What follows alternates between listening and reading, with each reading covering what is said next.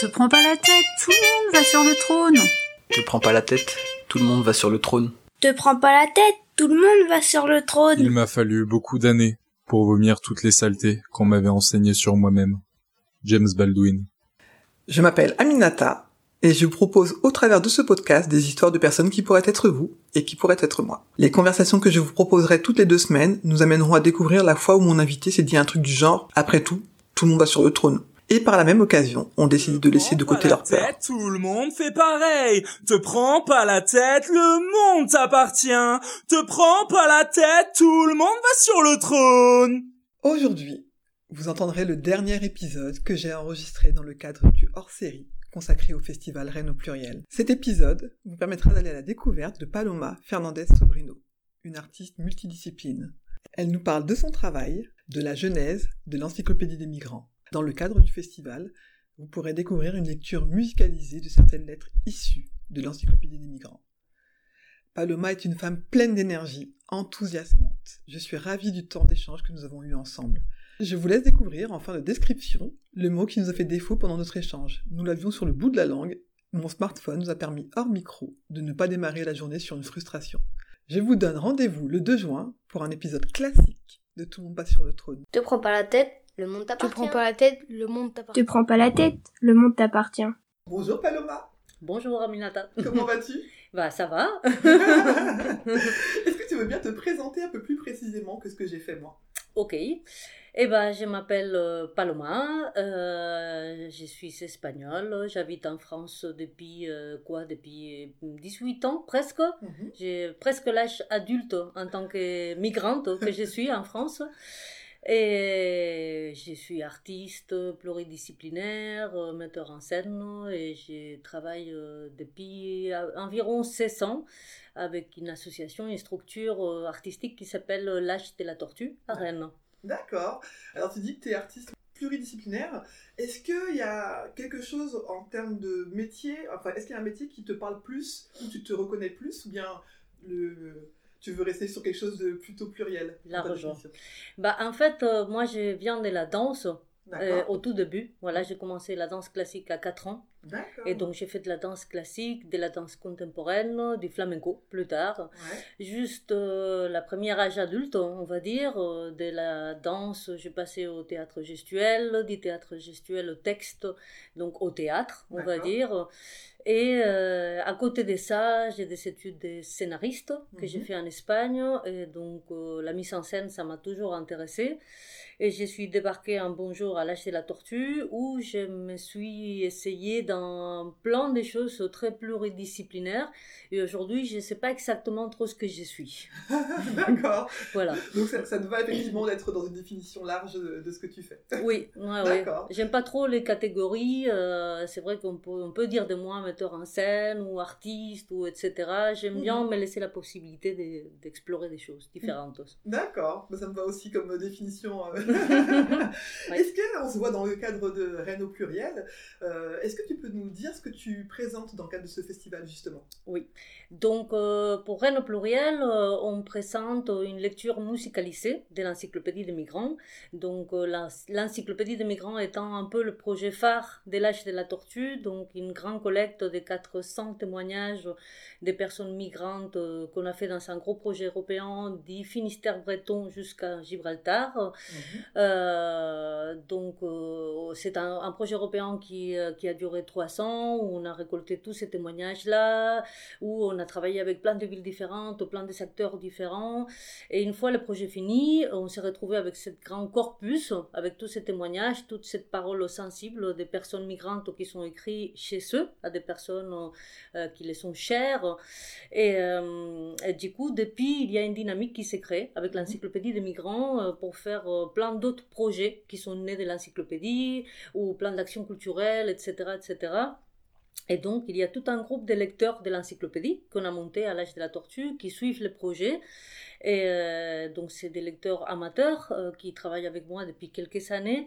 Et donc, dans le cadre des Rennes au pluriel, on a proposé un projet avec les conservatoires de Bretagne où les lecteurs de l'encyclopédie vont lire des lettres de ces personnes avec un parcours migrateur, euh, accompagnées de musiciens euh, étudiants du Conservatoire de Bretagne. D'accord, ah, super. Et donc, euh, ça veut dire que euh, quand les lettres, chacune des lettres vont être lues, il y aura toujours une musique différente en fonction de- du pays, par exemple, qui aura été. euh, comment ça se passe Comment vous avez fait votre choix euh? Bah oui.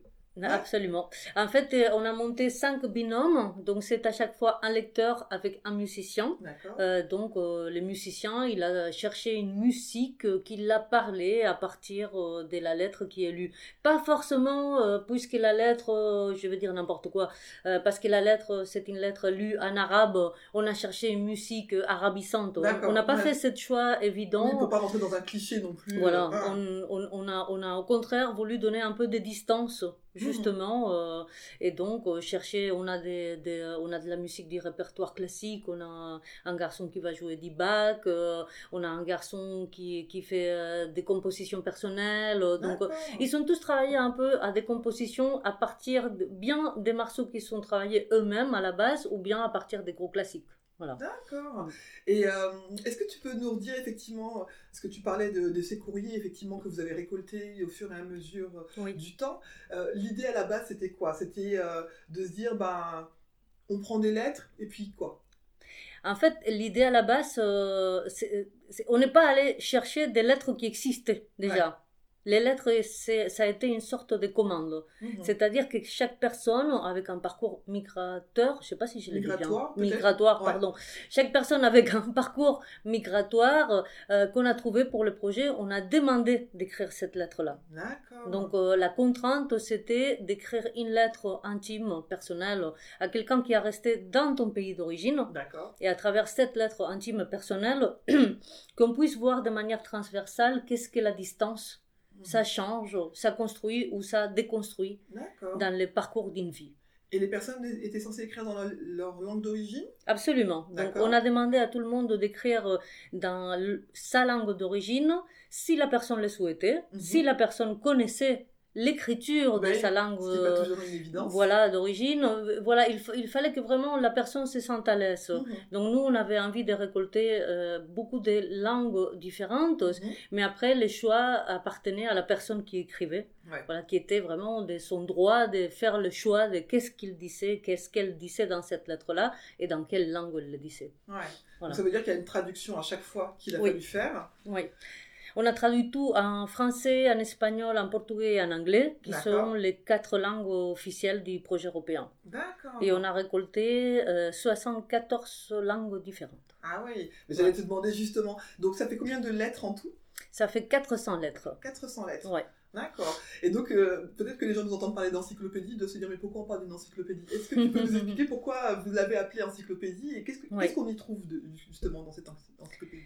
Ok, bah en fait, euh, à la base, euh, c'était une idée qui était très naïve pour ma part, euh, étant non connaissante de l'histoire, euh, je ne suis pas une personne extrêmement cultivée, euh, je pensais pas du tout à Diderot d'Alembert, aux Lumières françaises, etc.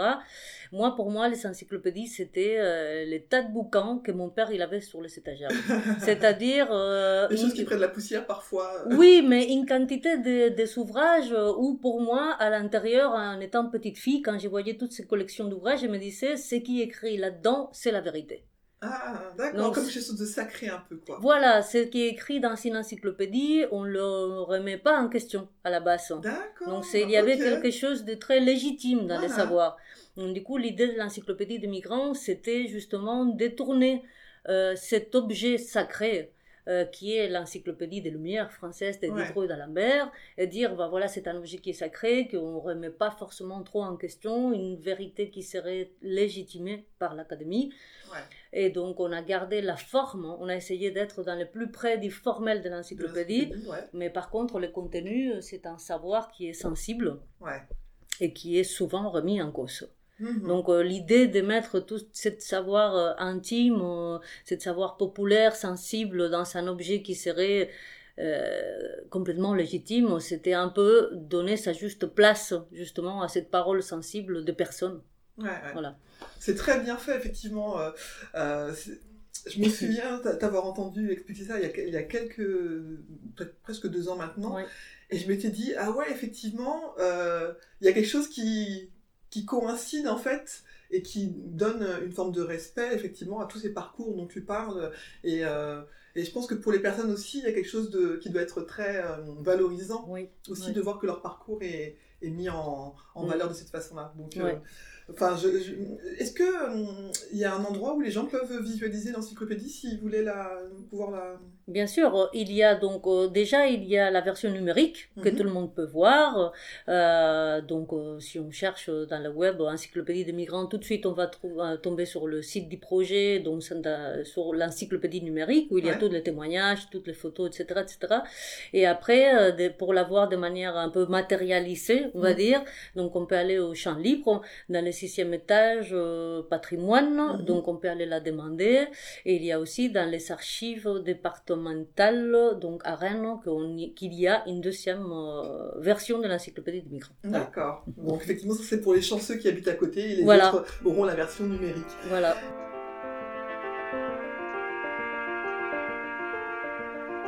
Toute personne qui réussit avait un rêve et l'a poursuivi jusqu'au bout. Anthony Robbins. Te prends pas la tête, tout le monde fait Te pareil. prends pas la tête, tout le monde fait pareil. Te prends pas la tête. Tout le monde fait pareil. Te prends pas la tête. Tout le monde fait J'aimerais pareil. euh, parler un peu plus de, de ton parcours. Est-ce que euh, il y a un moment donné dans ta vie, euh, quand, quand on, a- on avance dans la vie, quelquefois on, on se met des objectifs ou on peut se mettre parfois des barrières. Est-ce que ça t'est arrivé toi de te dire quelquefois euh, ah non mais ça je ferai jamais ça. Et Mhm. aujourd'hui on est en 2021 te dire eh, finalement j'avais dit ça et finalement j'y suis j'y suis arrivé. Est-ce que tu as quelque chose de cet ordre-là en tête? Hmm. Alors peut-être pour les études. Ouais. Voilà, moi j'y suis arrivée en France, j'avais pas fini le bac. D'accord. Et donc ça a été quelque chose qui me qui était un peu lourd pour moi parce que euh, ça fait déjà pas mal d'années que j'ai travaillé dans le monde de la culture avec des artistes, avec des intellectuels, etc. Et je pense que le fait de pas avoir fini mon bac, c'est quelque chose qui était assez lourd pour moi, Comme un complexe? Certainement. Ouais. Ah oui. Ouais. Certainement. Et donc, euh, du coup, je me suis dit, euh, jamais je ferai des études universitaires. C'était un peu une tâche pour moi dans mon parcours. Quoi. Et donc, euh, là, il n'y a pas longtemps, en parallèle de l'encyclopédie des migrants, j'ai fait une licence euh, en art du spectacle et je viens de finir un master de recherche euh, en art études poétiques. Pardon. Ouais. Et donc, euh, voilà, c'est quelque chose d'assez surprenant pour moi dans mon Ouais, parcours, de ouais. laquelle je suis assez fière. Ah bah tu m'étonnes. Parce qu'en plus, j'ai fait ça dans des universités françaises et en français. Ouais, Donc ouais, ça, ouais. pour une migrante, ce n'est pas rien. Ouais, ouais, c'est vraiment une, sacrée force parce que du coup, euh, tu as fait ça dans ta vie d'adulte Oui, et euh, en faisant d'autres choses à côté. Moi, je suis toujours admirative des gens qui arrivent à reprendre des études euh, bah tout oui. en travaillant. C'est, c'est un, c'est vrai gros boulot. oui. Et, euh, et du coup, est-ce que ça veut dire que jusqu'à ce que tu fasses ça, il y a des moments où, peut-être encore aujourd'hui, tu peux ne pas, tu peux ne pas te sentir à la hauteur, c'est-à-dire Ouais. euh, te comparer à d'autres et te dire ah non mais euh, là, euh, je suis presque comme une, je fais semblant de savoir mais je sais pas quoi. Oui. Bah alors, me comparer aux autres, pas forcément, euh, pas me sentir à la hauteur, c'est presque le propre des femmes, hein, je dirais. Ah ouais, Voilà. Je pense que les femmes, on a un petit souci, voire un grand souci avec ça. voilà, donc euh, oui, de pas me sentir à la hauteur, bah, je suis quelqu'un qui suis très exigeante, donc déjà très exigeante avec moi-même. Mhm. Et donc, euh, c'est pas toujours facile, ça c'est sûr. C'est aussi peut-être pour ça que j'ai repris des études, euh, pour prendre de l'assurance, euh, pour euh, avoir plus d'informations. On dit que l'information c'est du pouvoir. euh, bah, Ouais. Peut-être j'ai fait tout ça pour ça. Mais par exemple, dans l'histoire de l'encyclopédie des migrants, quand j'ai commencé le projet, que j'ai commencé à nommer encyclopédie, de dire le mot encyclopédie, Ouais. il y a beaucoup des intellectuels, des chercheurs qui m'ont posé plein de questions par rapport à Diderot et d'Alembert, en me disant, mais attendez, euh, toi, attends, toi, une jeune artiste euh, espagnole euh, qui ne connaît rien à l'histoire de France, tu veux faire une encyclopédie? Et en plus des migrants. Mhm. Qu'est-ce que tu connais de Diderot? Qu'est-ce que tu connais de Lumière? Et là, je me suis sentie très mal. Ouais. Mais en même temps, je pense que ça a été une force parce que ça m'a pas, hum, ça m'a pas fait reculer. Au contraire, je me suis dit, tiens, Mhm. alors ça voudrait dire que les non-sachants, on n'aurait pas le droit Ouais. à parler des œuvres sachantes. Ah, ah, Et donc du coup, j'ai trouvé ça très intéressant euh, sur cette question de quelle est la légitimité de la parole des uns et des autres, quelle était ma propre légitimité, légitimité à parler d'encyclopédie.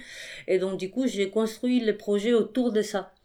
Donc je pense que des manques de connaissances, finalement, j'ai fait une force dans ce projet-là. Quoi. Ouais, ouais. Tu n'avais rien à perdre au final.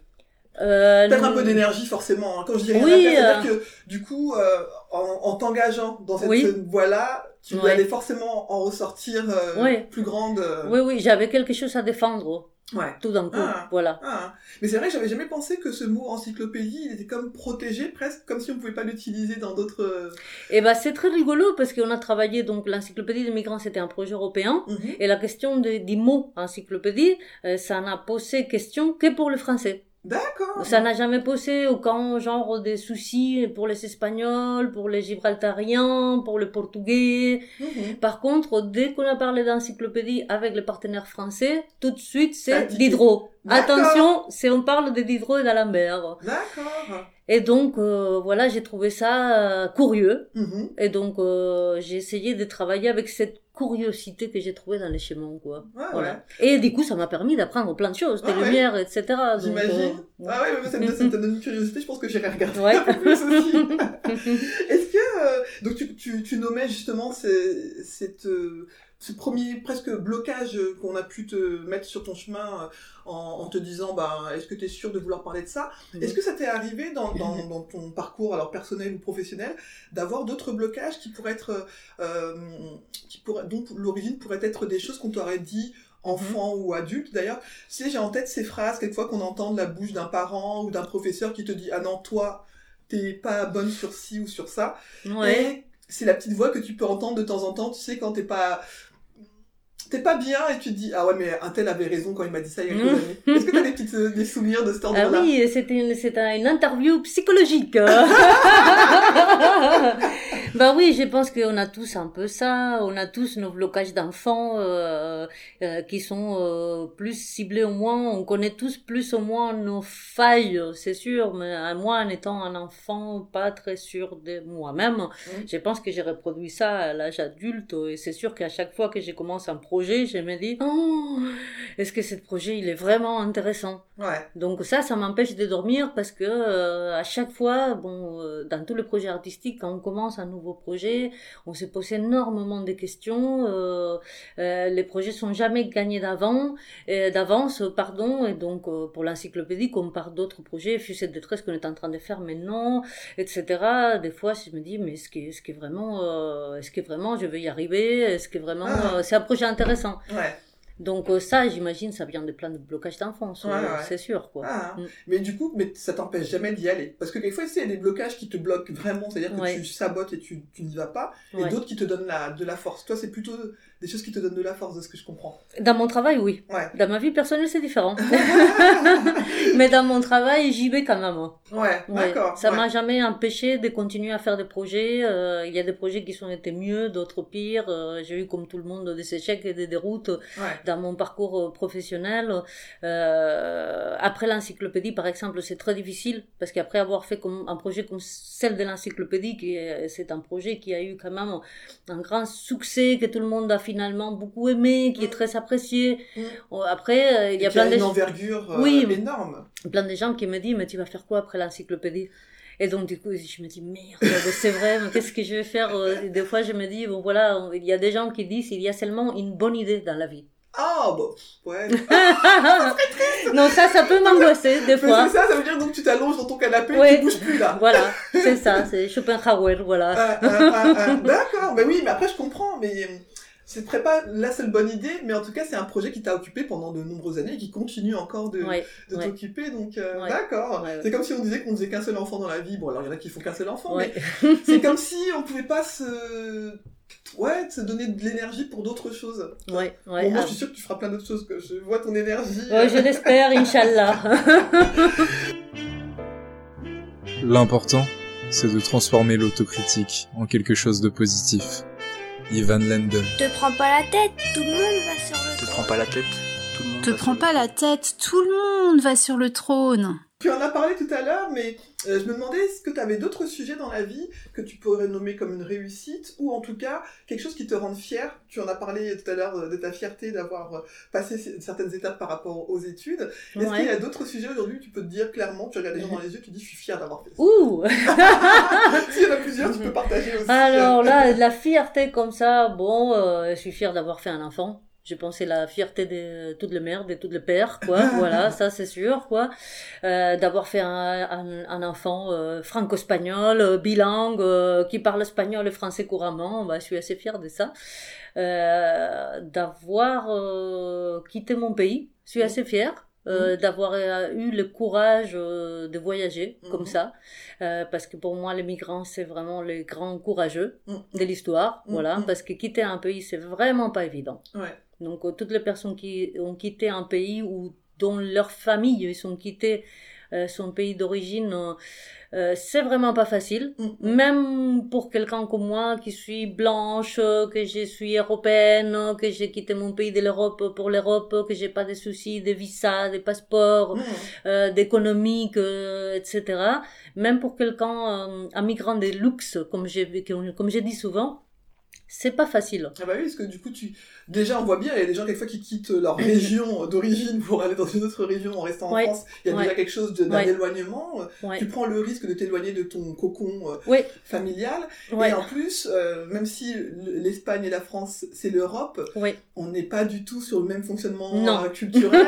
donc il y a plein plein de choses à, à, se réapproprier. Donc oui, il y a, sûrement que ça donne une force de toute façon, mais peut-être aussi une fatigue par moment. Parce que il faut se réexpliquer, il faut euh, voilà. Ouais, bon et là tu parles couramment français. Je sais pas si as, mm. tu parlais déjà français avant d'arriver. Euh... Oui, j'ai parlé déjà français parce que j'ai toujours adoré le français. C'est une langue que j'adore, que j'ai appris au lycée et mm. qui m'a toujours passionné. Mm. Donc euh, j'ai toujours mon accent, mais j'aime beaucoup le français. Euh, c'est une langue vraiment à laquelle je tiens. Mais moi je dis souvent aussi que les migrants on est un peu photoshopé dans un paysage. C'est un peu l'image que j'ai toujours. C'est comme si on nous savait copier-coller dans un paysage paysage qui n'est pas le nôtre. Et donc, euh, dans cette copier-coller, où on correspond pas forcément exactement au paysage dans lequel on habite, on a tout un effort euh, tous les jours à se camoufler dans ces paysages-là. Ah, ah. Voilà. Et des ah, fois, c'est évident, et des fois, c'est pas du tout évident. Ça dépend le contexte, les jours, euh, mmh, mmh, les mmh. histoires de vie, etc., etc. Quoi. Ouais, Ok. Est-ce que ça t'arrive d'avoir envie de tout lâcher? C'est-à-dire, tu sais, les matins où on se lève, on se dit, bah, à quoi, à pourquoi bon faire ça et puis euh, j'arrête. Et, si ça arrive, comment tu fais pour te relancer? Ouh, mais je pense que ça arrive à tout le monde, ça, non? Ouais. Je sais pas, il y a des gens, en tout cas, qui le disent pas, peut-être, ou bien qui n'ont pas conscience, mais... Euh. ah bah oui, bah bien sûr, euh, il y a des jours que j'ai envie de quitter mon métier, il y a des jours que j'ai envie de quitter la France, parce qu'il y a plein de choses qui m'insupportent, alors que je sais que si je partais en Espagne, l'Espagne m'insupporterait pareil, pour d'autres raisons mmh. encore. Mmh. Euh, les métiers de l'art, c'est sûr que l'artistique, c'est, c'est, c'est un endroit qui est très difficile, euh, avec euh, énormément de concurrence. des fois, je me dis, j'avais un peu une idée naïve de l'art, du monde de la culture, en me disant, c'est, c'est le monde de la livre-pensée, comme, comme le monde universitaire que je côtoie beaucoup, que c'est un monde que j'aime beaucoup, mais que je me disais, tiens, c'est, le, dans, dans, ma tête d'enfant, je me disais, c'est le monde de l'art, de l'université, ce sont le monde de la livre-pensée. Mmh alors que je me rends compte finalement euh, que pas tant que ça. Et qu'il n'y a pas plus la livre pensée dans le monde de l'art qu'ailleurs. Mhm. Voilà. Mhm. Et donc ça, ça fait partie de mes grandes déceptions de la vie. Euh, donc euh, de voir comment l'artistique, le culturel, c'est tellement concurrentiel, comment comment ça peut devenir super libéral aussi, etc., etc. Et donc ça, des fois, je me dis, oh, j'arrête tout, c'est pas ça. Mais je continue quand même parce que je ne sais pas faire une autre chose. Donc c'est ça qui te, qui te rebooste en tout cas, ton oui. moteur. Ouais. D'accord. Est-ce que euh, ça, tu as en tête l'idée euh, de ce que pourrait être une ville ou une société plurielle? Si tu devais la définir, euh, tu te dis voilà, aujourd'hui moi, ma société plurielle c'est celle-ci. Elle serait, elle serait composée de quoi ou de qui? Alors une société plurielle idéale, mhm. pour moi, euh, ça serait euh, une société où quand on parle d'altérité, on parle en connaissance vraiment avec, avec, avec le vrai sens de ce que ça signifie l'altérité, c'est-à-dire cet intérêt par l'autre. Ouais. Donc pour moi, une société plurielle, idéale, ça serait une société où vraiment on s'intéresse à l'autre. Et ça, je trouve qu'on le, on le trouve peu dans nos vies. Mhm. On parle beaucoup d'altérité. C'est un mot qu'on utilise tout le temps, l'altérité, l'altérité. Mais je ne comprends pas trop le sens qu'on le donne. Moi, quand je dis altérité, euh, ça veut, quand, quand je m'intéresse à l'altérité, c'est vraiment parce que je veux m'intéresser à l'autre, je veux m'intéresser au langage de l'autre, je veux m'intéresser à la vision du monde de l'autre, à qu'est-ce qu'il pense l'autre, qu'est-ce qu'il sent l'autre, ses sentiments, ses impressions, à son intime. Mmh mmh Donc euh, une ville, peut-être c'est la question de l'intime qui, qui m'habite dans mes projets artistiques. Quoi. Vraiment une société plurielle, ça serait une société où, où les intimités, les intimes se rencontrent. Ouais. Parce que c'est comme ça qu'il y a quelque chose de l'ordre de l'émergence des politiques pour moi qui peut ressurgir. Quoi. Ouais, Moi j'entends aussi quelque chose euh, où l'intimité, on n'aurait pas peur de la nommer. Parce que, alors, je suis tout à fait ok avec l'idée de garder son jardin secret, comme on peut appeler ça, et, on ne peut pas tout livrer non plus. mais euh, on voit bien que parfois c'est compliqué pour les personnes de partager justement cette intimité qui nous fait grandir. Euh. Moi, c'était une des idées aussi qui a fait que j'ai créé ce podcast-là, mm. c'était de dire, mais en fait, quand on a une personne devant nous, on a à un moment donné, alors on, on voit, euh, ah ben, on voit une, brune, euh, voilà, on peut imaginer qu'elle aime ci ou qu'elle aime ça. Ah, elle, nous en dit un peu plus. Ah, je fais tel métier, on va imaginer ci, on va imaginer ça. Mais on ne sait jamais vraiment trop. Mm. Et euh, je me rends compte que peu de personnes posent, osent poser des questions parce qu'on a toujours peur d'aller trop loin ou d'en faire trop. Moi, ce que je dis aux gens, c'est que je pose des questions, on me répond, on me répond pas, il y a pas de souci tant qu'on m'insulte pas. Bah je, peux accepter un, un non, j'ai pas envie d'en parler. Mm. Et je me dis qu'effectivement, quand on va chercher le parcours, mm. euh, le, ce qui fait que la personne est guidée ou euh, est excitée euh, par quelque, un, un, sujet, un sujet ou un projet, on arrive à se rapprocher et à trouver les traces humaines que l'on a en commun. Et c'est vraiment l'essence de, de, ce podcast-là, de se dire, bah, on a tous et toutes des, des moments d'humanité à partager.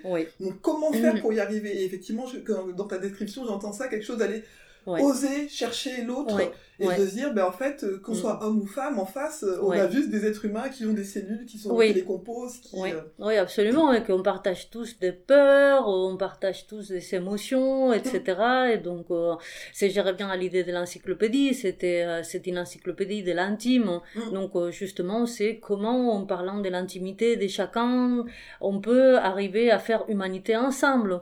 Parce que finalement, c'est ça qui nous rassemble, mm. quoi, et c'est ça qui qui, peut créer quelque chose de fort et de commun, quoi. Pour moi, pour trouver les communs, il faut partager de l'intime. Ouais, ouais. Sinon, je vois pas quel comment véritable on peut trouver, quoi. Sinon, c'est cache. Bah, ça reste en surface. C'est-à-dire que oui, bon, bah, on va dire, bah, tu es une femme, je suis une femme, alors que quelquefois, on peut être plus proche en étant femme d'un autre homme parce que notre intimité peut être. Euh, bah oui, oui, absolument. Bah, ouais, bah, c'est un très très beau travail en tout cas. Merci. Bon, on arrive euh, déjà sur la fin de, de, ce, de cet épisode. Une dernière question. Le titre du podcast, c'est Tout le monde passe sur le trône. Ok. comme, euh, comme je te le disais un peu en off, moi, ce podcast-là, l'idée de, de ce titre-là, c'était de rappeler plusieurs choses. Déjà, moi, mon cerveau, quelquefois, il a besoin de petits messages positifs et je me dis, bah, l'audace, c'est pas un gros mot. On peut s'autoriser à faire des choses et, et c'est pas grave. Et l'autre chose, c'est de se rappeler justement cette humanité commune, de dire, bah, on va tous sur le trône à un moment donné. Donc mhm. ça veut dire qu'on est peut-être capable de faire tous et toute la même chose, de façon un peu différente, bien évidemment.